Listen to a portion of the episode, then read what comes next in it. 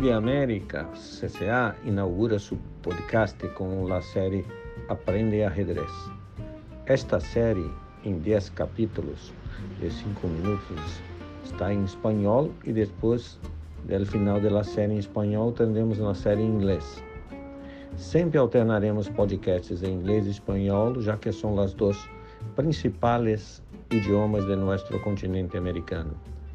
A série Aprende Ajedrez está dirigida a quienes não sabem jogar e, por ser grátis, o enlace se pode distribuir a todos os países da América. Participa e difunde este podcast para termos mais pessoas que sepam jogar ao ajedrez.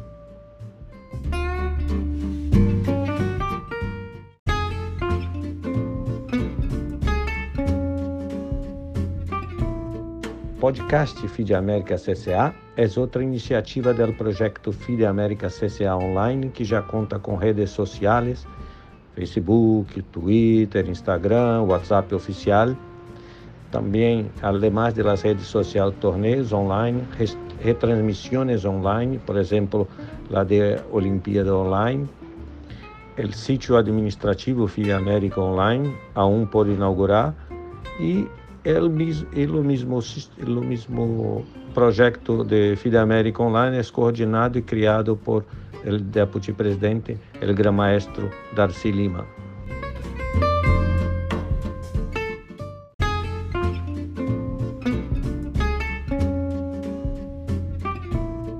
Hola amigos, les habla el maestro internacional Luis Rodi de Uruguay. Bienvenidos al podcast Ajedrez en 5 minutos una manera rápida, fácil y divertida de estimular su inteligencia. En el podcast anterior hablamos sobre los materiales del juego. En el presente vamos a comenzar a aprender el movimiento de las piezas, dedicando espacio a torre, alfil y rey. Inicialmente voy a contarles que cada pieza tiene un valor absoluto en el caso de la torre su valor es de 5 puntos, el alfil vale 3 y el valor del rey lo consideramos infinito porque es la pieza cuya pérdida provoca la derrota en la partida. Es la única pieza que no podemos perder. Este valor, 5 para la torre, 3 para el alfil, puede mudar de acuerdo con la situación de la partida y la posición que ocupa cada pieza. Es lo que llamamos el valor relativo de las piezas. Vamos a comenzar entonces con el movimiento de ellas y damos la bienvenida a la torre. Ya sabemos que cada ejército posee dos torres y que ellas se encuentran al comienzo de la partida en las extremidades del tablero en la primera fila o la primera horizontal. La torre puede ser movida para cualquier casilla vacía a lo largo de la fila horizontal o de una columna vertical. Ella se desplaza en forma recta, puede avanzar, puede retroceder o moverse para ambos lados del tablero. Todas las casillas que usted desee siempre y cuando ellas estén vacías.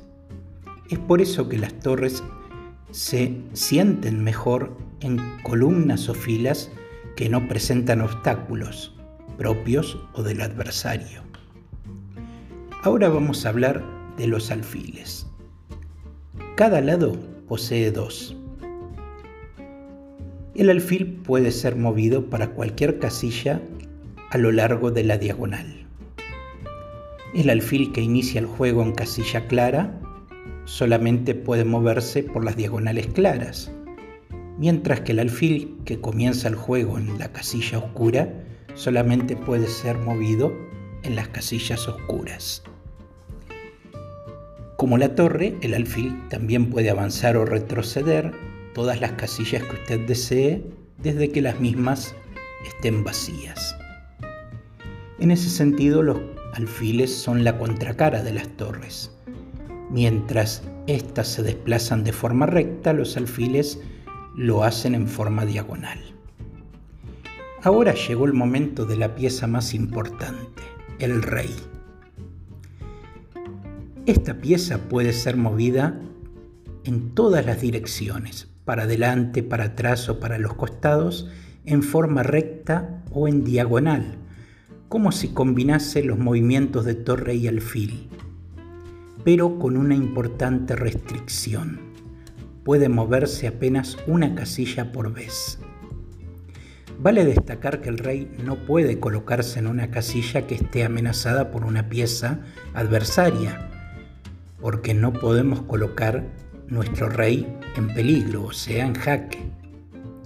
El rey es una pieza que vive protegida la mayor parte del juego. Mientras, cuando llegamos a la fase final, se torna una importante pieza de ataque, asumiendo el papel de lideranza en la conducción de los soldados que aún restan. Por eso es fundamental recordar este punto. El rey, además de ser la pieza más importante, es un líder, un guerrero en esencia, y tiene la capacidad de llevar a las demás piezas a la victoria con su propio ejemplo, aun cuando solamente avanza por una casilla cada vez. Gracias por haber llegado hasta aquí. Le recuerdo que si no escuchó los podcasts anteriores, los busque.